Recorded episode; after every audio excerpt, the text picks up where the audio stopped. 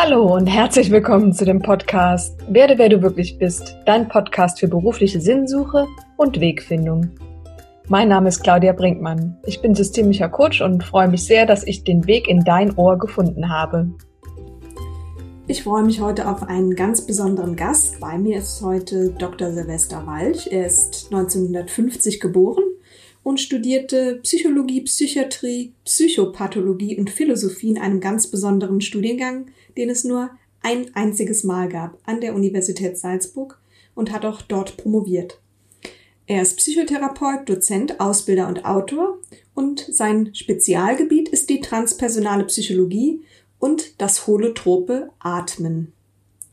Silvester ist verheiratet, hat zwei Söhne und lebt im wunderschönen Oberallgäu im bayerischen Oberstdorf. In dieser Podcast-Folge erfährst du unter anderem, wie du deine Intuition für dich noch besser nutzen kannst, wie die Transformation von dem mit dem Ego identifiziert sein hin zur Entfaltung unseres wahren Wesen, Wesenskerns aussehen kann und wie du herausfordernden Zeiten, vielleicht wie diesen, besser begegnen kannst. Außerdem sprechen wir über das Sein und darüber, welchen Einfluss die Tatsache, dass unser Leben endlich ist, auf die Sinnsuche hat. Ich begrüße heute sehr herzlich äh, bei mir im Podcast Silvester Walch und freue mich sehr, dass du hier bist, Silvester. Herzlich willkommen.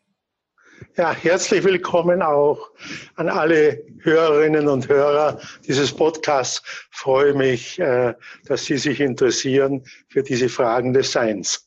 Toll, ja, sehr schön. Ja, ja, ja. ein spannendes Thema. Ja. Als ich mich äh, auf unser Interview heute vorbereitet habe, lieber Silvester, da ist mir aufgefallen, dass wir beide eine Verbindung nach New Orleans haben. Ja, genau. Ich war da äh, selbst äh, ja, ähm, schon einige Jahre her als, als junge Fotografin und habe dort mehrmal, also war mehrere Monate dort, um ein Praktikum zu absolvieren. Ein gutes halbes Jahr in einem Fotostudio und ähm, ich habe mich gefragt, was hat dich denn damals in diese schöne Stadt am Mississippi verschlagen? Ja, es war wirklich eine wunderbare Zeit für mich. Und ich hatte das Glück, dass ich äh, ausgewählt worden bin, an einem europäischen Seminarprojekt in New Orleans teilzunehmen. Okay. Und es war damals eine sehr repräsentative äh, Veranstaltung. Wir wurden ins Parlament eingeladen, haben damals auch die Ehrenbürgerschaft verliehen bekommen. Und wurden äh, jeder äh, einzelne dieser Studentinnen und Studenten, die da dabei waren, ich glaube, es waren ungefähr 20, ähm, wurden von einem Abgeordneten auch betreut, zu dem wir immer wieder privat auch eingeladen wurden, so dass wir vieles neben dem Studium auch kennenlernen durften an äh, äh, was es in New Orleans gibt, wie die Administration ist, wie die Politik ist und so weiter. Und ich äh, war wirklich ganz tief davon berührt, von dieser Erfahrung damals. Und ich bin, es ist heute noch einer, eine meiner wichtigsten Erfahrungen in meinem Leben. Und ja, das war sehr schön. Ich, ich habe mich damals auch, um vielleicht noch was Privates zu sagen, mit einer äh, mit einer Schwarzen befreundet damals mhm. und äh, und das war ja damals in dieser Zeit gerade in New Orleans in den Südstaaten noch äh, verfemt oder es wurde ziemlich abgewertet und da konnte ich auch einiges erleben, was Rassendiskriminierung etc. anbelangt und äh, neben dem schönen Erlebnis, also die Begegnung mit dieser Frau, und unsere Beziehung damals äh, war es auch für mich sehr erkenntnisreich und hat mich lange begleitet. Ja, das, wow, ja. eine sehr schöne, ja, eine sehr schöne mhm. Geschichte, die du teilst. Und ich kann mir auch vorstellen, ist ja auch immer noch ein Thema, was heute relevant ja, ist. Ja, genau. Ja, darum habe ich es gerade erwähnt, weil es gerade in der heutigen Zeit wieder aufgeflammt ist. Ja. Mhm, absolut. Warst du noch mal in New Orleans danach zu Besuch? Nein, leider, leider nicht. Ich habe mir es öfter vorgenommen. Aber es hat nie mehr geklappt. Und, aber ich, äh, vielleicht klappt es noch in der Zukunft. Würde mich auf jeden Fall sehr darüber freuen. Ja, genau. Also, ja. ja es hat sich natürlich in diesen Jahren sehr viel verändert und, äh, Auch äh, die Stürme damals, die Unwetter, die über New Orleans gezogen sind, haben ja vieles verwüstet. Und da habe ich gemerkt, wie mir das Herz blutet, als ich das im Fernsehen alles mitbekommen habe. Ja. Also ich würde sagen, es ist eine sehr, sehr schöne und berührende Zeit für mein Leben sehen, ja. Mhm, sehr schön. Mhm. mhm.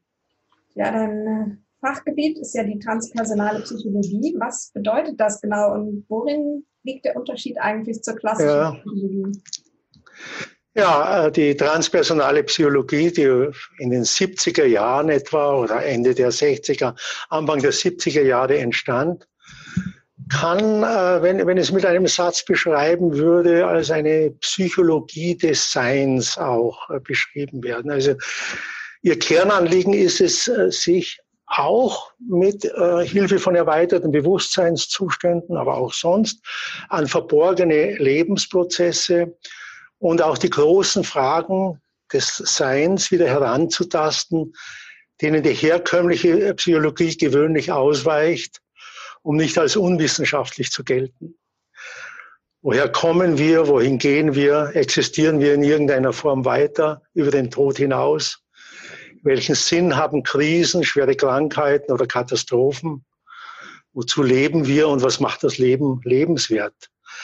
Und das Interessante ist, dass die transpersonale Psychologie in ihren Antworten Erkenntnisse sowohl aus moderner Psychologie, abendländischer Bewusstseinsphilosophie, aber auch neue naturwissenschaftliche Denkansätze genauso mit einbezieht, wie auch Einsichten aus veränderten Bewusstseinszuständen aus Gipfelerlebnissen, Peak Experience, wie es Maslow so schön herausgearbeitet hat, mhm. alten Weisheitslehren oder mystischen Erfahrungen. Sie versucht zusammenzubringen, im Grunde was zusammengehört. Mhm. Altes Wissen und neues Wissen, Introspektion und äußere Beobachtung. Also all diese Felder, die sehr wichtig sind. Darüber hinaus steht die transpersonale Psychologie auch für ein konstruktives Miteinander von Psychotherapie und Spiritualität. Das ist ja äh, in Fachkreisen sehr, sehr umstritten, weil mhm. äh, die Psychotherapie möchte nicht in irgendeiner Weise doktrinär sein und spirituelle Richtungen, vor allem wenn sie als religiöse Richtungen verstanden werden, da ist man manchmal ein bisschen skeptisch gegenüber. Äh, ob die dann nicht versuchen, den äh, Patienten in irgendeiner Weise zu beeinflussen. Und die transpersonale Psychologie hat versucht, hier eine ganz offene Art von Spiritualität auch zu entwickeln. Sie zielt dabei nicht auf vorgegebene Glaubenssätze, wie wir es in den exoterischen Religionen auch haben, oder bestimmten Überzeugungen, sondern auf die Öffnung hin zu einer tiefer gehenden und erweiterten Seinserfahrung. Das heißt zu einer die Person transzendierenden Wirklichkeit.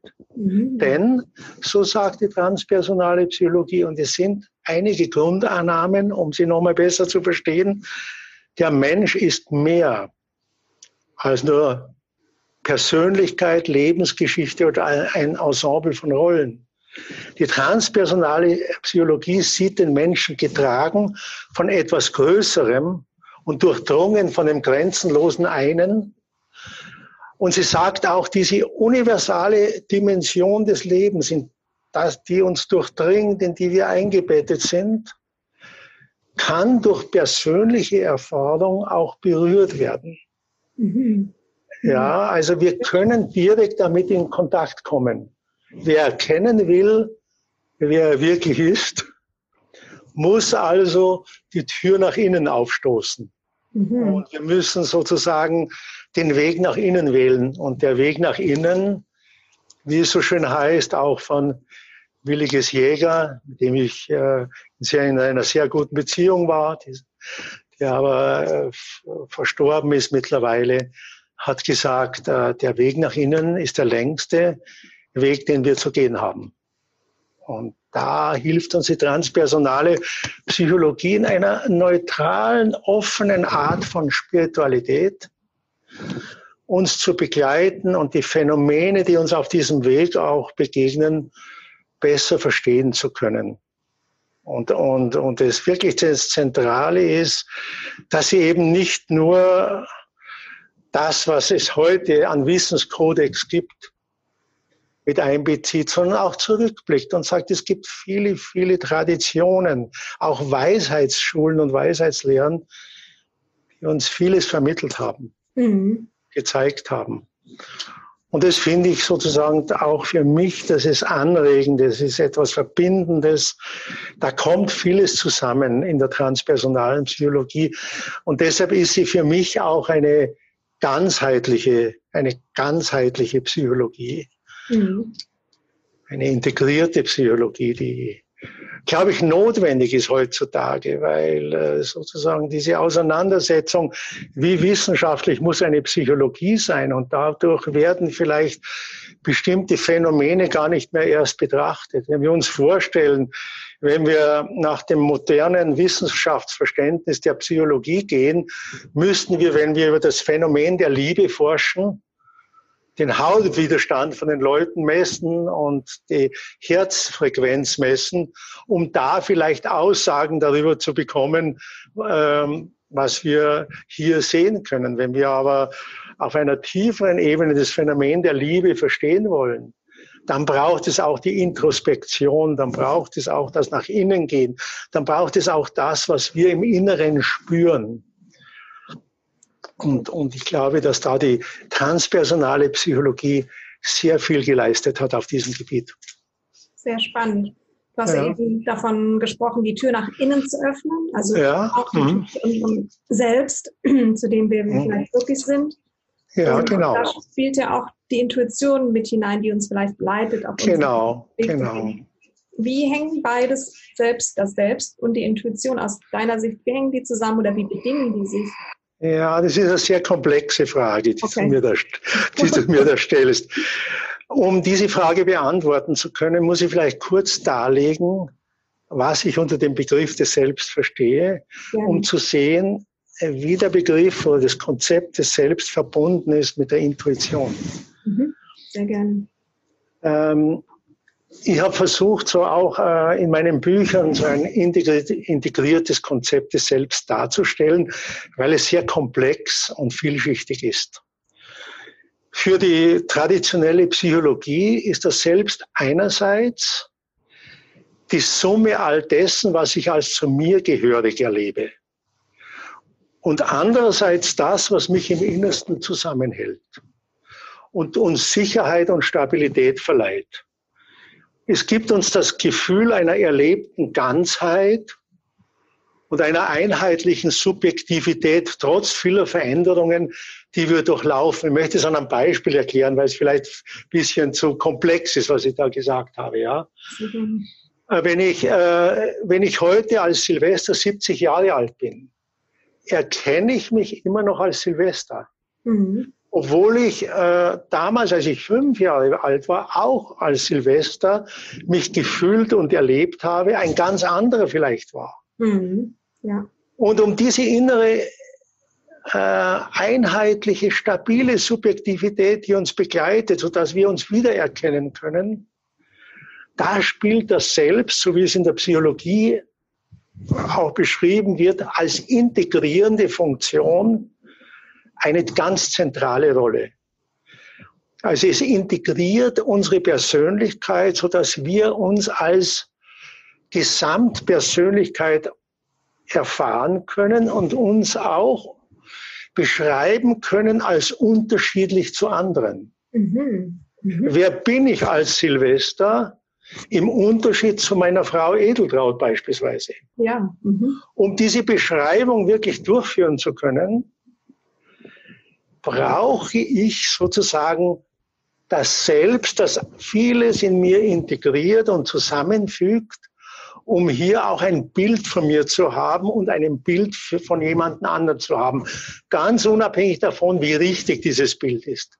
Aber um so ein einheitliches Bild zu haben, das ist sozusagen die Theorie des Selbst in der herkömmlichen Psychologie, weil wir, äh, und es ist sehr wichtig, weil davon auch abgeleitet wird, wenn es Störungen dieser integrierenden Funktion äh, gibt, sehr tiefe strukturelle Störungen im Menschen dann auch vorhanden sein können. Menschen mit einer ramponierten Innenwelt beispielsweise können sich gar nicht so als gesamthaft erfahren, weil bestimmte Funktionen des Selbst, die notwendig und gesund wären, nicht aufgebaut werden konnten. Mhm. Also so, um, um zu wissen, wie wichtig das ist. Und es gibt ganze Selbstpsychologien, oh, die das auch beschreiben. Nun ähm, sagt die transpersonale Psychologie, dass Selbst das stimmt wohl, was diese moderne Psychologie sagt, aber es ist nicht nur auf die Persönlichkeit bezogen, sondern wie ich vorher mit dem Begriff transpersonale Psychologie, wie gesagt habe, es ist, geht weit über die Persönlichkeit hinaus, so auch der Selbstbegriff. Mhm. Sie sagt, in unserem tiefsten Inneren gibt es etwas, das größer ist als wir selbst, mhm. das aber in uns da ist. C.G. Jung nennt das Beispiel Gott in uns, also mhm. eine höhere Wirklichkeit in uns, die verbunden ist mit dem Seinsganzen. Mhm. Also wir sind im tiefsten Kern unserer Persönlichkeit verbunden mit dem Alleinen oder mit dem Seinsganzen. Mhm. Und dieses Seinsganze, das sozusagen in uns über diese transpersonale oder spirituelle Dimension des Selbst repräsentiert ist, beinhaltet natürlich alles, was es gibt auf der Welt. Ja. Die ganze Kultur und Naturgeschichte und alles in impliziter Form, ähnlich wie in, Holog in einem Hologramm. Es ist alles da. Es steht uns alles zur Verfügung. Und genau das ist der Punkt, aus dem auch die Inspiration und Intuition schöpft.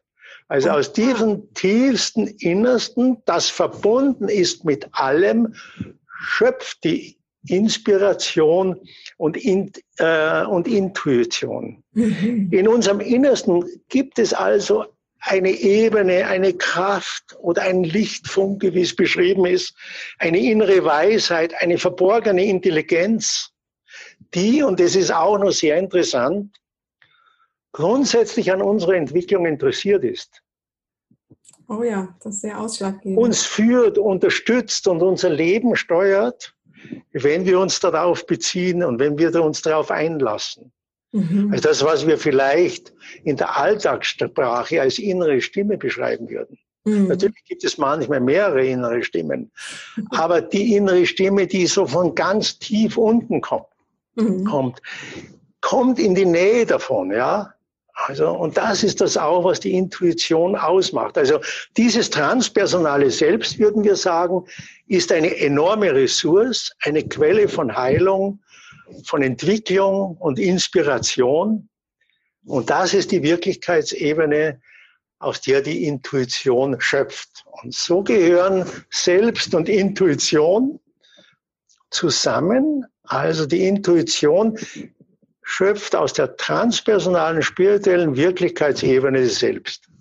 Sehr schön, okay. Ja. Wunderbar erklärt. Vielen Dank auch ähm, ja, für die Klärung nochmal des Begriffs des Selbst. Und ich fand es sehr nachvollziehbar, ja. wie beides sehr zusammenwirkt und ja, genau. Untrennbar ist auf diese Art. Ja, das ist sehr wichtig. Also jeder, jeder Mensch äh, kann sich darüber freuen. Es gibt etwas in uns, das freundlich mit uns ist, das gütig mit uns ist, das in uns lächelt, das in uns da ist, das in uns präsent ist. Es ist dieses größere Ganze, das alles durchstrahlt.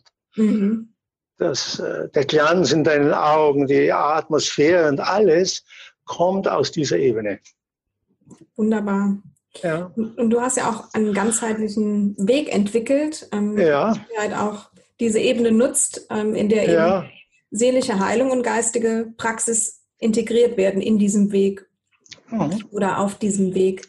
Mhm. Ähm, ich habe mich gefragt, was sind so aus deiner Sicht typische Schwierigkeiten auf unserem Weg? Was erlebst du so als häufig Ja. Es gibt bestimmte Grundthemen vielleicht, ähm, ja. Alle beschäftigen. Oder vielleicht kannst du sogar ein Beispiel nennen, was. Ja, ja vielleicht beschreibe ich ein bisschen, äh, wie ich vorher schon gesagt habe, über die transpersonale Psychologie, so ging es mir auch in diesen ganzen therapeutischen und spirituellen Entwicklungskonzepten. Mhm. Ich, ich wollte zusammenbringen, was zusammengehört. Schön. Nämlich einerseits das, was ich aus der ganz klassischen Psychotherapie heraus Wunderbares gelernt habe. Mhm. Dann das, was ich äh, im holotropen Atmen, in der Arbeit mit veränderten Bewusstseinszuständen erfahren durfte. Mhm. Und auch das, was ich auf einem spirituellen Weg für mich an Erkenntnissen sammeln durfte, also rund um die Spiritualität. Mhm. Denn ich, für mich war es wichtig, sich seiner selbst bewusst zu werden einen Weg der Selbstverwirklichung zu gehen, ist ein lebenslanger und manchmal sehr schwieriger Weg, wo wir auf nichts verzichten dürfen, auf keine Einsichten verzichten dürfen. Es ist nicht damit getan, sich äh, auf diesem Weg an, an äh, äh, interessanten Erlebnissen zu ernähren und ja. zu sagen, ah, das war ein wunderbares, äh, superes Erlebnis, das ich vielleicht in einem schamanischen Ritual oder beim Atmen oder wenn ich vielleicht LSD oder irgendwas genommen habe und es war so toll, ich bin so durch, äh, innerlich durchgebrochen. Es geht letzten Endes um eine stetige Transformation, um Veränderung. Mhm. Auf diesem Weg ist es auch wichtig, Unbewusstes, unbewusste Motive des Erlebens und Handelns, Schattenaspekte zu erkennen und zu integrieren, selbst und fremddestruktive Verhaltensweisen abzubauen, dann äh, der inneren Stimme zu vertrauen, die eigenen Gefühle und Bedürfnisse zu achten, das Herz zu öffnen, sich mit dem Innersten zu verbinden, sich verbunden fühlen mit allem, mit der Welt, mit dem Sein etc. Und, und, und ich habe mir gemerkt, dass in den spirituellen Traditionen häufig die seelische Komponente und in den Psychotherapien die transpersonale und geistige Komponente vernachlässigt wird. Und das wollte ich zusammenbringen. Und da habe ich die Menschen in dieser Weise begleitet. Und folgende Schwierigkeiten oder Themen sind dabei natürlich immer wieder in Frage gestanden oder aufgetaucht. Das Erste, das ganz Banalste ist, dass sich Leute in einem Seminar wunderbar fühlen und dann kommen sie nach Hause, zwei, drei Tage, dann äh, verklimmt das langsam. Mhm, ja. Die Freude nimmt auch ab und, und die fragen sich dann, ja, was ist aus dem geworden? Holt der ja. Alltag sie ein? Ja, also wie bringe ich das in den Alltag? Das ist mhm. so eine zentrale Frage, die sehr wichtig ist, die uns immer beschäftigen sollte. Das hängt auch damit zusammen, dass die Leute manchmal unterschätzen, dass äh, die Veränderung von alten Mustern außerordentlich schwer ist. Mhm. Also Muster, an die wir jahrelang gewöhnt sind. Das kann man nicht so einfach durch ein Seminar oder durch mal 20 Stunden Psychotherapie abbauen. Das, mhm. das, ist, das ist eine Illusion. Mhm. Vielleicht ein Beispiel. Äh, äh, vor kurzem kommt jemand zu mir und sagt, du Silvester, jetzt habe ich so lange an mir gearbeitet und Seminare gemacht, Gruppen gemacht, Therapie gemacht etc. Und als ich letztens meine Mutter traf, hatte ich wieder ein unsägliches Gefühl von Aversion. okay. Als hätte alles nichts geholfen. Ja, genau. Ja, und, und den Leuten auch klar zu machen, dass wir uns, dass wir innerhalb von Mustern vielleicht Freiheitsgrade gewinnen können. Mhm. Aber vielleicht nie ganz frei werden von den Mustern. Wir bleiben immer an bestimmten Stellen auch die Alten. Ja. Und damit müssen wir uns auch anfreunden. Mhm. Aber dennoch können wir uns verändern, können Spielräume eröffnen, können vielleicht ein bisschen mehr, uns ein bisschen leichter, uns bewegen und es dauert vielleicht nicht so lange, dass wir in einem Muster gefangen sind und so. Und wenn wir das auch akzeptieren und sagen, wir arbeiten an uns und akzeptieren gleichzeitig, dass es ein äh, langwieriger Weg ist, dann, äh, dann glaube ich, kann man sehr erfolgreich damit äh, sein. Anderer Punkt ist, dass es manchmal gar nicht so leicht ist für Menschen, die jetzt sehr gewalttätig beispielsweise behandelt wurden. Mhm. Und wenn sie von dem erzählen, in einer Gruppe beispielsweise, dann kriegen sie natürlich sehr viel Mitgefühl und sehr viel Empathie und äh, es tut den Leuten leid, was jemand erfahren hat. Mhm. Und es ist ja auch so eine Art Zuneigung, die die mhm. Leute dann empfangen, sich dann aber langsam aus dieser Opferrolle auch zu lösen mhm. und zu sagen, jetzt, das ist Stück meiner Vergangenheit. Und es ist jetzt notwendig, vielleicht ähm, auch das hinter mir zu lassen. Mhm. Also auch daran arbeite ich immer wieder in diesen Seminaren. Mhm. Dann, dann auch äh, den Leuten auch äh, sozusagen ähm, zu, darin zu unterstützen, dass sie ausdauernd Disziplin investieren müssen. Also das ist, äh, das ist schon eine Kraftanstrengung, äh, Kraftanstrengung ist, etwas zu verändern mhm. oder so einen Weg zu gehen. Mhm. Wir müssen davon ausgehen, ähm, dass so ein Weg, wie ich ihn vorher beschrieben habe, wirklich äh, bis ans Lebensende geht, nicht irgendwo mal aufhört. Es wird uns immer begleiten. Und vielleicht als letztes im spirituellen Bereich ist es sehr interessant, dass wir manchmal Leute schildern, sie haben keine Zeit für eine Meditation. Mhm. Und da habe ich gesagt, auch nicht für fünf Minuten, auch nicht für zehn Minuten. Mhm. Es klappt nicht. Und ich habe mich natürlich gefragt, was bedeutet es, mhm. dass Menschen sagen, auch zehn oder fünf Minuten kann ich nicht im Alltag einbauen. Da muss doch was Tieferes dahinter liegen. Mhm. Ja.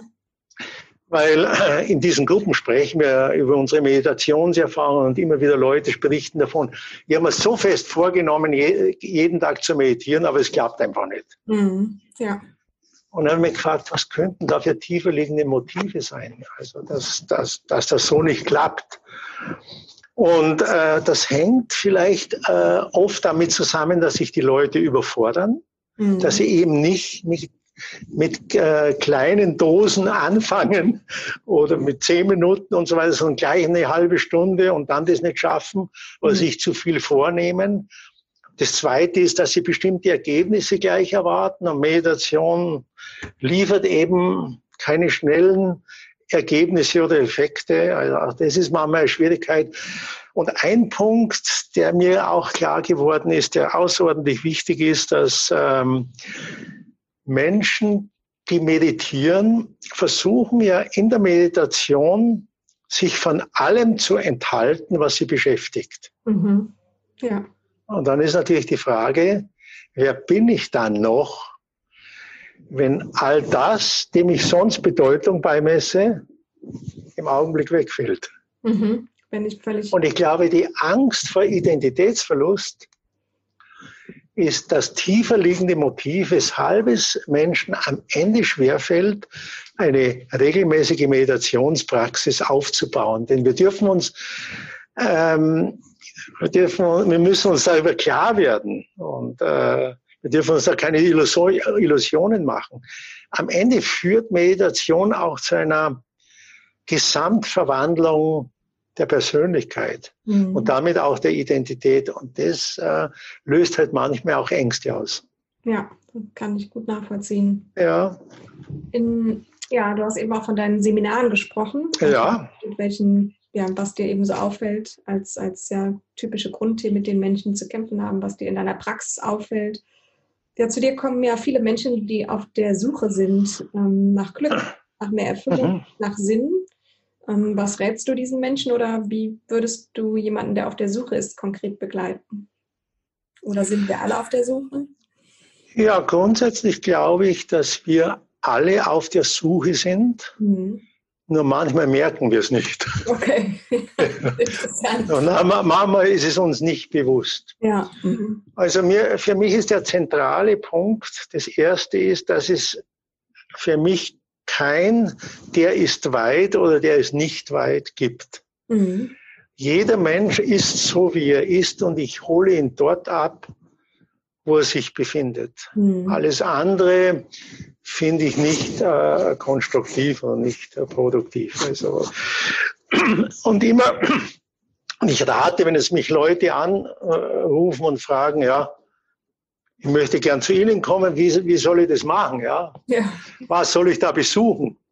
Dann rate ich zunächst einmal ein einzelnes Seminar bei mir zu besuchen und zu sagen, okay, ich schaue mir das mal an, möchte mal den Menschen, der mich begleitet, seine Arbeitsweise näher kennenlernen und es kritisch prüfen. Ja? Mhm. Und wenn das stimmt und wenn jemand auch das Gefühl hat, das passt so, mhm. dann kann man sich auch entweder bei mir oder bei jemandem anderen längerfristigen Gruppen anschließen, um mhm. seinen inneren Weg äh, zu begleiten. Und, mhm. äh, und, und ich unterstütze die Leute darin, grundsätzlich durchlässig zu werden mhm.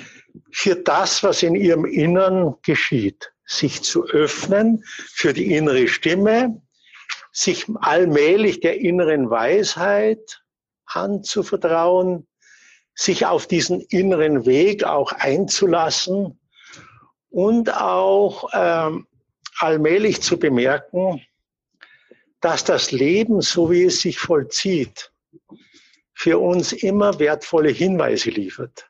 Alles, was geschieht, ist von Bedeutung. Jedes, was sich ereignet, hat mir etwas zu sagen.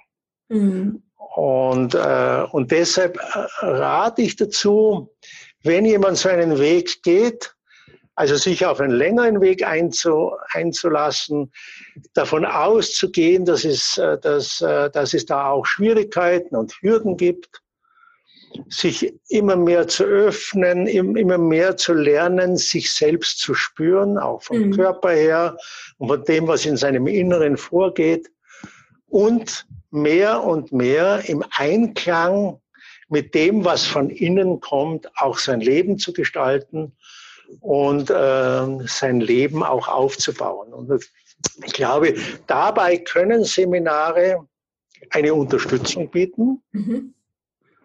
Aber sie müssen das, was wir dort erleben, im Leben selbst dann in die Bewährung bringen oder mhm. auch äh, erproben können. Also da mhm. ist es immer wichtig, das Seminar für sich allein genommen ist nicht das Nonplusultra, mhm. sondern kann ich das, was ich in einem Seminar erlebe, das, was ich in der Begleitung erlebe, in einer besonderen Situation, auch am Ende in meinem Leben wiederfinden und es manifestieren. Mhm. Und wenn das gelingt, dann hat das Seminar oder die Seminare haben dann auch äh, erfüllt, was sie vielleicht anfangs versprochen haben. Sehr schön. Also da immer genau zu schauen, was kann ich da mitnehmen, wie kann ich mein Leben ändern, was ist notwendig, was muss ich investieren, etc. Mhm. Also neben dem, ja, wie Seminare unterstützen können auf dem auf der Suche nach dem Sinn ähm, ist es am wichtigsten auch auf uns selbst zu hören und zu schauen. Ja, ja, immer wieder. Also wenn jetzt jemand keine Seminare besucht, ist es natürlich selbstverständlich auch okay. Mhm. Aber da rate ich immer, spür, was du im Inneren fühlst, mhm. was dein Körper dir sagt, was deine innere Stimme dir sagt. Mhm. Erlaub dir wahrzunehmen, was das, was dir begegnet, an Botschaften in sich trägt, was mhm. dir das sagen möchte, was das für dich bedeutet. Ja. Nehme dir manchmal eine Auszeit, geh in die Stille, erlaub dir, dich allmählich innerlich auf diesen Weg Schritt für Schritt einzustellen. Also mhm. das sind alles Möglichkeiten, wie wir das auch selbst machen können. Wie gesagt, Seminare, spirituelle Lehrer, oder andere äh, Möglichkeiten unterstützen vielleicht darin, so dass man sich nicht ganz alleine damit fühlt. Ja? Mhm. Weil es ist auch was Wunderbares, in einer Gemeinschaft zu sein. Es ist auch was Wunderbares zu sehen, andere gehen einen ähnlichen Weg, haben ähnliche Schwierigkeiten und, äh, und da können die Leute auch voneinander sehr viel lernen. Absolut, absolut. Gibt es noch jede Menge zu lernen auf diesem Weg. Mhm. Wenn das Lernen je aufhört, wahrscheinlich mhm. eher nicht. Mhm. Ähm, du hast selbst ein Buch geschrieben über die Transformation vom Ego mhm. selbst, was ich mit äh, großem Interesse gelesen habe.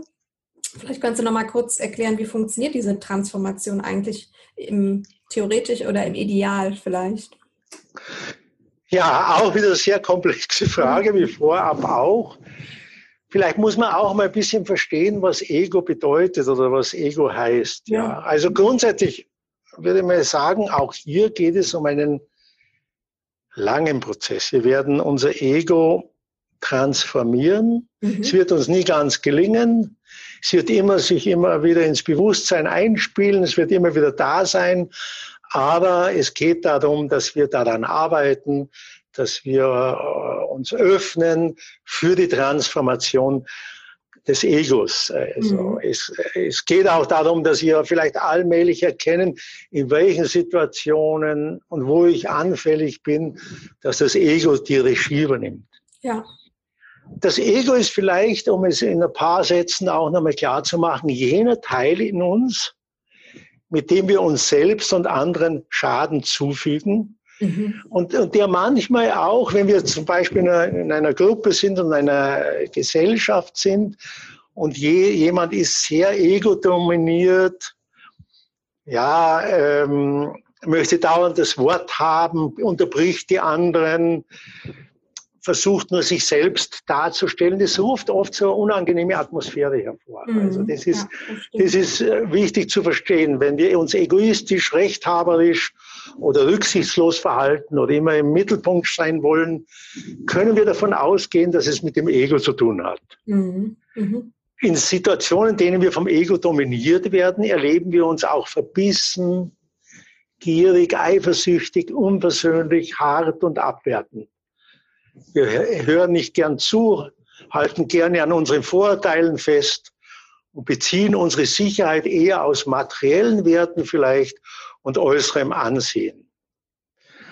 Auch wenn wir andere Menschen kontrollieren wollen, um für uns selber das Beste herauszuholen, ist meistens das Ego mit im Spiel. Also das ist, es ist zu unterscheiden von einer äh, starken Persönlichkeit. Also eine starke Persönlichkeit, die sich zeigt, die weiß, was sie will, die dialogfähig ist, die kompromissfähig ist und so weiter. Mhm. Das Ego ist all das, was darüber hinausgeht. Okay. Also da, dort, wo wir uns die Grenzen der anderen nicht mehr beachten, wo wir missbräuchlich sind, wo wir versuchen, ähm, immer für uns selber das Beste rauszuholen. Also das mhm. ist, und, und jetzt ist das Ego natürlich auch nicht nur persönlich, äh, in der persönlichen Entwicklung, sondern auch in der kulturellen Entwicklung, auch in der genetischen Entwicklung natürlich äh, in uns äh, mit der Zeit aufgebaut worden, so dass es weil Machtbestreben, Sorgen für die eigene Sicherheit auch mit dazu, äh, damit zusammenhängt. Ja? Mhm. Und darum ist es sehr, sehr schwer, das zu verändern. Also es geht darum, dass wir so Schritt für Schritt erkennen. Man kann sich beispielsweise mal Fragen stellen, löst der Erfolg eines anderen in mir Neid aus oder erhöhen schlechte Nachrichten über andere mein Selbstwertgefühl? Mhm. Oder manipuliere und kontrolliere ich Beziehungen, um Bestätigung zu erlangen? Reagiere ich gekränkt oder beleidigt, wenn mich jemand sachlich kritisiert? Mhm. Also wir können uns manchmal so eine Fragen stellen, so eine Art Ego-Inventur. Ja. Wo, wo, wo, wo bin ich da, wo bin ich da schlagseitig? Mhm. An welchen Stellen spüre ich da besonders, ähm, dass ich innerlich da mit dem Ego verhaftet bin? Und, äh, und dann können wir anfangen, schrittweise das äh, abzubauen, indem mhm. wir merken, dass wir dann vielleicht an der einen oder anderen Stelle mehr zuhören, als vielleicht den anderen unterbrechen oder ins Wort fallen. Oh ja. ja. Mal vielleicht Mitgefühl praktizieren. Mhm. Wenn wir vielleicht äh, gerade äh, uns äh, dem anderen gegenüber indifferent oder auch in, in gewisser Weise vielleicht auch äh, kaltherzig fühlen und dann mhm. sagen, okay, ganz bewusst so ein Stück, ja, der andere ähm, ist auch auf dem Weg, sucht auch seins, wie auch immer er sich verhält oder sie sich verhält.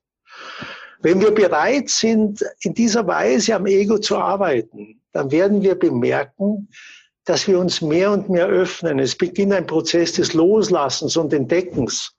Die innere Wahrnehmung wird intensiver, auch Fassaden, die wir vielleicht aufgebaut haben, wenn wir anderen immer zeigen müssen, wie gut wir sind, wie gut unsere Kinder sind, wie das oder jenes ist, ja, dann zu sagen, okay, jetzt interessiere ich mich mal ein bisschen für den anderen und weniger für das, dass der andere mich in dieser Weise sieht, ja. Und so können wir in kleinen Schritten versuchen, zumindest uns bewusst zu machen, wo unser Ego mit im Spiel ist. Allein das sich bewusst machen des Egos ist schon Arbeit am Ego. Mhm. Wichtig ist, dass wir dabei zwei Einstellungen mitbringen, wenn wir an unserem Ego arbeiten wollen. Das eine ist, dass wir uns nicht abwerten, wenn wir uns egoistisch verhalten und zu sagen, okay, das war so oder das ist so, das ist ein Teil von mir. Mhm. Sondern das anerkennen, dass es so ist, ja, und, und uns nicht dafür abwerten. Denn wenn wir uns abwerten, machen wir uns härter mhm. und dann äh, können wir noch weniger am Ego arbeiten. Also erst einmal anerkennen, wie wir sind. Mhm. Okay, die Akzeptanz. Mitfü ja, mitfühlen, mit sich umgehen. Mhm. Ja, ist ein mhm. ganz, ga, ga, ganz wichtiger Punkt dabei. Und das Zweite ist, dass wir uns auch von Rückfällen äh, nicht irre machen lassen, sondern wenn, wenn, da, wenn wir merken, okay, es war schon mal besser und jetzt ist es wieder schlechter, mhm. das ist der Lauf des Lebens. Das ist manchmal Rückfälle gehören dazu mhm. im Veränderungsprozess. Also das mhm. auch anerkennen und davon ausgehen, dass es wirklich ein lebenslanger Prozess ist und dass wir vermutlich nie ganz frei davon werden. Also immer wieder so eine Art Ego-Inventur zu machen. Wo ist mein Ego besonders im Spiel? Ich habe mhm. vorher die Eigenschaften dazu gesagt. Allein der Blick darauf ändert schon was. Ich werde mir dessen bewusst. Ich merke vielleicht auch Gefühle anderen gegenüber, die ich egoistisch behandelt habe dass ich plötzlich merke, okay, das war nicht gut dem anderen gegenüber, merke plötzlich eine Traurigkeit. Und dann nehme ich das alles auf und das ändert schon was in mir und hilft mir, das Ego zu transformieren. Spannend. Also ist die Transformation auch. Also es gäbe noch sehr viel zu sagen, aber, aber wir wollen ja auch ja. irgendwann. Absolut. Und du hast ja auch ein ganzes ja, Buch genau. darüber geschrieben, sozusagen. Ja, genau, ja. Kann man das dann auch nochmal da vertiefen. Mhm. Wir leben ja in einer ja, herausfordernden, vielleicht spannenden Zeit äh, zurzeit, ähm, vielleicht auch mhm. im Rahmen dieser Pandemie, die wir haben.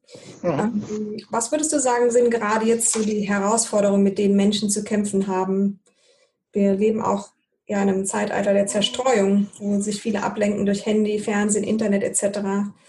Ist das, ist das so eine der Hauptherausforderungen oder siehst du vielleicht noch, noch andere? Ja, es ist schon, es ist schon sehr bedeutsam, was du gesagt hast. Ja, ich meine, äh, es ist wirklich nicht einfach. Das kann ich bei mir selbst bemerken. Ja. Äh, Time out mhm. zu zelebrieren. Also mhm. das Handy vielleicht in eine Box zu legen. Mein Sohn wollte so eine Time-out-Box ah, ja, okay. entwerfen, wo man in Gasthäusern und so weiter das Handy reinlegen kann. Ja, spannend. Ja. So dass man es nicht. Äh, und ähm, wir, wir müssen ja sagen, dass die Informationsflut, mit der wir konfrontiert sind, mhm. uns immer wieder überfordert. Dann mhm. äh, die hohe Mobilität, die digitalen Spielzeuge, die wachsende Kurzlebigkeit in Beruf und Beziehung, und das nimmt schon gewissermaßen bedrohliche Züge an und es ist wichtig, da auch bewusst dagegen zu steuern. Mhm. So hilfreich, wie wir jetzt gerade sehen, jetzt wir können uns über die Entfernung das Interview durchführen, so hilfreich diese digitalen Medien sind. Aber sie führen auch dazu, dass wir sozusagen mehr an der Oberfläche haften bleiben und weniger in die Tiefe gehen und auch zerstreuter uns manchmal erleben, uns weniger konzentrieren können, mhm. uns weniger auf etwas einlassen können, hingebungsvoll auf etwas einlassen können. Mhm. Und, ähm, und da braucht es schon, sagen wir, dass wir auch eine Kultur der Stille aufbauen. Mhm. Innehalten, das ist so ein wichtiger Punkt. Auch alles zur Seite legen, ganz frei zu sein. Ich habe mir jetzt gerade wieder angewöhnt, weil ich habe dadurch, dass ich viel auf Reisen bin, mhm. immer auch äh, digitale Zeitschriften und lese die am Tablet oder am Handy, ja. ja mhm. Wie die Süddeutsche Zeitung oder andere Zeitungen. Mhm. Und jetzt habe ich wieder eine analoge Zeitung zu Hause abonniert. Okay. Auch, auch wenn ich nicht sage, weil ich früher bin ich oft in einem Café gesessen und, und habe hab die Zeitung äh, durchgeschaut, habe mir Zeit dafür genommen und es war so ein ganz schönes Erlebnis. Das habe ich über Jahre nicht mehr gehabt. Mhm. Und, und, und das digitale Lesen ist einfach oberflächlicher als das analoge Lesen. Also wenn man ein Buch in der Hand hat, ist es was anderes, als wenn man im Internet in Wikipedia etwas raussucht oder, oder in anderen Medien oder Vorträge am Bildschirm liest. Mhm. Die innere Verbindung mit dem ist nicht so einfach. Also ich glaube, es ist wichtig, äh, weniger ist mehr. Ja. Also, dass wir hier ein bisschen reduzieren, mhm. was die Schnelllebigkeit anbelangt, was die äh, hohe Mobilität anbelangt. Mhm was die Zerstreuung anbelangt, was alles wissen. Man muss sich natürlich damit auch anfreunden, dass man sowieso nicht alles wissen kann. Mhm. Absolut. Also sich bewusst von den digitalen Medien manchmal enthalten, in die Natur gehen, Dinge tun, die durch diese Entwicklung vielleicht, die man lange nicht mehr getan hat, wie ich da vorher geschildert habe, in ein Café setzen und eine ganz normale Zeitung lesen oder ein, und nicht, äh, nicht aufs Handy zu schauen oder nicht äh, aufs Tablet zu schauen. Mhm. Also ich glaube schon, dass das ähm, im, im persönlichen Nahbereich Beziehungstiefe unterstützt. Mhm was ja auch durch die digitalen Medien verloren geht, im Arbeitsbereich das Vertiefen und das sich konzentrieren unterstützt. Mhm und auch in seiner eigenen Entwicklung äh, auch äh, uns auch fördert, unseren Weg ähm, in einer guten Weise zu gehen. Also ich, ich finde es sehr, sehr, sehr, sehr wichtig. Also und da hat uns vielleicht ähm, das war jetzt auch mit Corona, weil du es vorher gerade angesprochen hast, ein bisschen ja. zwiespältig. Vielleicht sage ich das noch okay. äh, gleich, äh, gleich dazu. Wir sind natürlich durch die aufgezwungene Begrenzung von Mobilität, durch, äh, durch das Durchbrechen von Alltagsroutinen, alles ist langsamer geworden. Wir konnten wieder selbst zu, zu uns, mehr zu uns selbst kommen. Mhm. Die Erde konnte sich vielleicht etwas erholen auch. Mhm. Das sind schon sehr positive Punkte, die da sich ereignet haben. Und ich habe das auch gemerkt bei mir in Oberstdorf, das immer überfüllt, das war plötzlich ganz leer. Wir konnten auf einer Straße Rad fahren, wo wir das nie konnten sonst. Ja, das war ein schönes Erlebnis. Ja, ja. aber mhm. aber andererseits muss man auch sagen, es bringt natürlich auch sozusagen diese, was wir vorher besprochen haben, das Digitale wieder sehr in den Vordergrund. Mhm. Weil das die einzige Möglichkeit ist, jetzt um, um in Kontakt zu bleiben. Mhm. Und die Menschen natürlich sehr viel an Medienkonsum auch äh, in dieser Zeit ähm, ja, äh, sich davon leiten lassen, ja, mhm. und äh, um, um die Zeit zu verbringen etc. Und es birgt schon größere Gefahren auch in sich, auch das Fehlen von Nähe und persönlichen Begegnungen mhm. in allen Altersbereichen. Und man muss sich bloß mal vorstellen, ein Kind, das lernt von der Mimik der Mutter oder von der Mimik anderer Menschen vieles abzulesen, Gefühle ja. etc. Und wenn es plötzlich mit Mundschutz bedeckt ist, ja.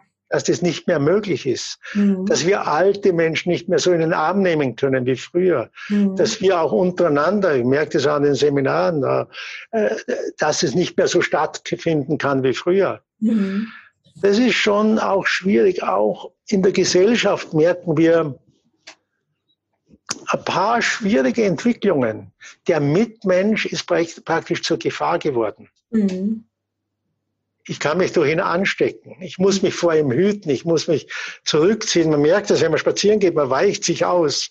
Ja, tatsächlich. Ja, ja, das ist auch ein schwieriger Punkt. Oder auch jetzt die Meinungen über das Ganze, die Polarisierung darüber. Also Leute kritisch sind, werden sehr schnell ins rechte Eck verfrachtet und andere, die vielleicht zu wissenschaftsgläubig sind, ja.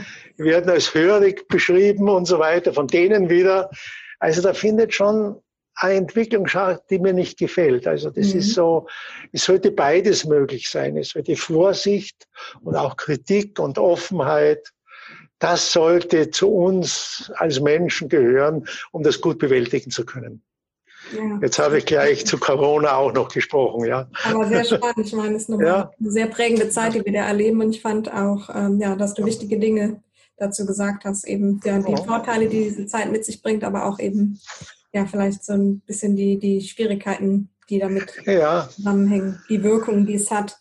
Ähm, ja. Wir haben ja schon viel über den Weg gesprochen. Ähm, ja. Wir Menschen auch auf ihrem Weg begleitest. Nun irgendwann ist ja unser Weg auch mal ähm, zu Ende und du hast dich mit dem Sterben auseinandergesetzt. Ja, genau. Also eigentlich auch mit der Tatsache, dass es vielleicht eine gewisse Endlichkeit gibt, zumindest was mhm. unser Leben hier auf der Erde betrifft.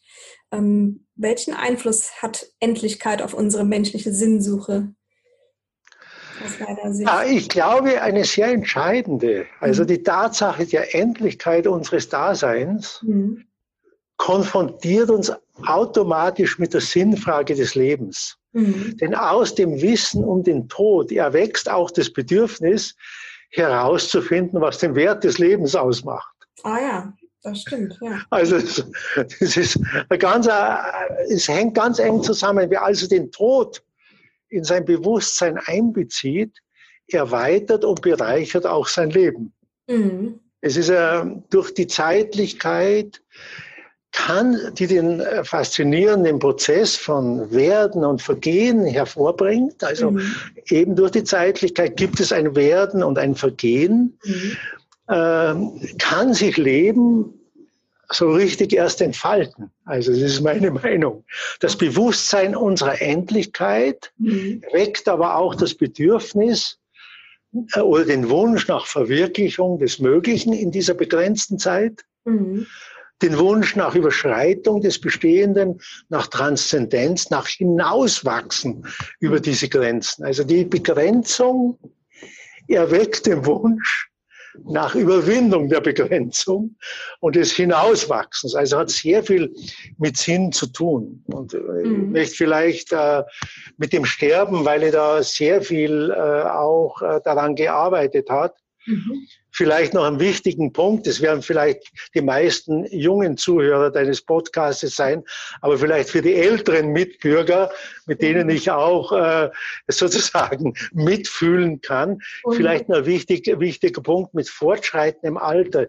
Das vor kurzem auch im, ähm, in den sozialen Medien gepostet. Werden wir krankheitsanfälliger, unsicherer und vergesslicher. Mhm. Diese Prozesse nicht als Makel sondern als zum Leben selbst gehörig anzuerkennen mhm. und ihnen mit Gelassenheit und Selbstmitgefühl zu begegnen, ist die große Herausforderung in diesen älteren Lebensabschnitten. Mhm. Wir sollten nicht versuchen, wenn wir älter werden, das Rad der Zeit durch senilen Ehrgeiz zurückdrehen zu wollen. Mhm. Oder, äh, oder, sondern wir sollten einfach anerkennen, was ist. Ja. Und das wird mit diesen Einschränkungen, die wir erleben müssen, die ich auch erlebe, ja, und äh, mir tut mal das oder jenes weh, etc. Ich freue mich darüber, dass es noch äh, soweit ganz gut geht, aber, aber, aber ich merke, das nimmt zu, das nimmt nicht ab, ja. Mhm. Und, und das zu akzeptieren und dem vielleicht ein bisschen mit Humor und Selbstironie zu begegnen, das hilft mir da manchmal, manchmal drüber.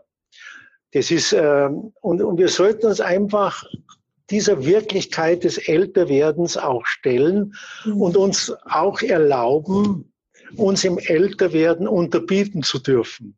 Mhm. Also vielleicht nicht mehr so sein, äh, so zu sein, wie wir vielleicht früher mal waren. Mhm. Nicht, also es ist auch wichtig, dass wir merken, dass wenn es, dass wenn wir dann 70 oder 80 werden, dass der enger werdende Zeithorizont im Alter, wie, dass es wichtig ist, den eigenen Lebensrhythmus da anzupassen. Das mir noch ein bisschen fehlt. Ich muss da noch ein bisschen nachjustieren. Aber ich sage es immer wieder. Einerseits ist es notwendig, einen Gang zurückzuschalten. Mhm. Und, und nicht mehr alles erreichen zu wollen, was wir uns vielleicht noch vorgenommen haben. andererseits aber auch gezielt das noch zu machen, was uns wirklich wichtig ist, oder das noch anzupacken und uns auf das Wesentliche zu konzentrieren. Mhm. Also das ist, das glaube ich, ist wichtig, wenn wir dann älter werden. Ja, also so hat jede Lebensphase auch ihren Sinnhorizont, auf den wir uns einlassen sollten und mit dem wir sozusagen in guter Weise uns auseinandersetzen sollten. Ja, sehr schön. Vielen Dank. Ich habe das auch noch so gar nicht gesehen, dass man eben, ja, wenn man Dinge nicht mehr kann, dass er auch ja vielleicht so ein bisschen schon als ja, akzeptieren, aber auch schon als loslassen sehen kann. Ja, genau, genau, genau. Mhm. Mm, du hast äh, ja, du hast dich ja mit dem Sterben beschäftigt, wie du eben erzählt hast. Gibt es aus deiner Sicht auch eine transpersonale Dimension des Sterbens und was ist aus deiner Sicht? Ja, also loszulassen lernen, wie du mhm. vorher gesagt hast, die vielen kleinen Tode zu sterben, ist eine Kunst, die es schon während des Lebens immer einzuüben gilt. Mhm. Abschiede, unerfüllte Wünsche, zerbrochene Hoffnungen mhm. oder unwiederbringliche Verluste. Es gibt keine Veränderung ohne Krise, ohne Loslassen von Alpen, ohne Einlassen auf Neues. Das ist ein Aspekt, der diese transpersonale Dimension äh, des Sterbens beschreibt, dass wir im Leben auch von vielen Abschied zu nehmen haben und, mhm. und das auch mit Würde tun sollten und uns nicht daran klammern oder es festhalten sollen. Der zweite wichtige Punkt in spiritueller beziehungsweise transpersonaler Hinsicht ist das, was wir vorher als die, Transfer, äh, als die Transformation des Egos bezeichnet haben. Mhm. Also insbesondere so in der zweiten Hälfte des Lebens wenn dieses Ich kann, ich habe, ich bin nicht mehr so im Vordergrund stehen sollte, dann geht es darum, langsam dieses Ego zu transformieren, ein bisschen mehr in den Hintergrund, uns mehr dem größeren Ganzen anzuvertrauen und uns auch innerlich mehr und mehr von den Fassaden, die wir im Laufe des Lebens vielleicht ab, aufgebaut haben, äh, zu befreien. Mhm die Angst vor dem Tod, die Angst vor dem Nichtsein sitzt tief in uns. Aber das, was aber wirklich sterben muss im Laufe des Lebens, und das ist die eigentliche spirituelle Dimension, ist die Identifikation mit dem Ego und seiner Isolation. Mhm. Also all das, was das Ego an Schwierigkeiten mit sich bringt, an Distanz, an Kälte, an äh, Isolation etc. Mhm. Das gilt es zu opfern und zu transformieren. Das muss sterben am Ende. Und die spirituelle Dimension des Sterbens bedeutet eben, das Ego allmählich aufzugeben, kleiner werden zu lassen, daran zu arbeiten und gleichzeitig auch im Leben loslassen zu lernen und zu erkennen, dass das Loslassen ein zentraler Weg ist, um sich zu öffnen und um empfangen zu können, das, was uns ausmacht und das, was wir wirklich sind. Wow, wenn das nicht mal ein ja, geniales Schlusswort ist, sozusagen, ja. haben heute viele tolle und ja, so wichtige Themen gestreift. Aber ja, vielleicht nochmal auf dich zurückzukommen. Ähm, ja. Hast du noch welche Pläne hast du oder was hast du in der nächsten Zeit vor? Gibt es da noch Dinge, auf die wir uns freuen dürfen? Ja. ja, das hängt jetzt ein bisschen damit zusammen, wie sich die Corona-Pandemie und die damit verbundenen Einschränkungen weiterentwickeln. Mhm. Mein erstes Anliegen ist, dass ich wieder in den normalen Seminarbetrieb zurückkehren kann. Mhm. Okay. Mhm. Weil ähm, die Begleitung von Leuten, und ich, ich begleite ja hunderte von Leuten, was ich jetzt auch online über soziale Medien oder mit äh, Zoom etc. mache, ist zwar eine gute Überbrückung, aber es geht letztendlich wieder um Präsenzbegleitung, um mhm. Dasein im Erfahrungsraum, um Erfahrung im persönlichen Kontakt auch ermöglichen zu können. Also das ist schon ein Ziel von mir, auch äh, meine Seminare weiterhin gut durchzuführen, mich auf die Menschen einlassen zu können und dem größeren Ganzen, wenn ich es ein bisschen, ähm, ja, es soll nicht kitschig klingen, klingen, aber schon dem größeren Ganzen zu dienen und zu schauen, was könnte meine weitere Aufgabe sein. Also das mhm. auch noch herauszufinden. Natürlich, ich bin dabei, vielleicht einen Vertrag für ein neues Buch, mhm. Befreiung des Selbst, mhm. mit dem Titel äh, zu schreiben. Mhm. Darüber hinaus mache ich mir natürlich auch Gedanken, wie ich gerne mein Leben jenseits der 75 etc. Mhm.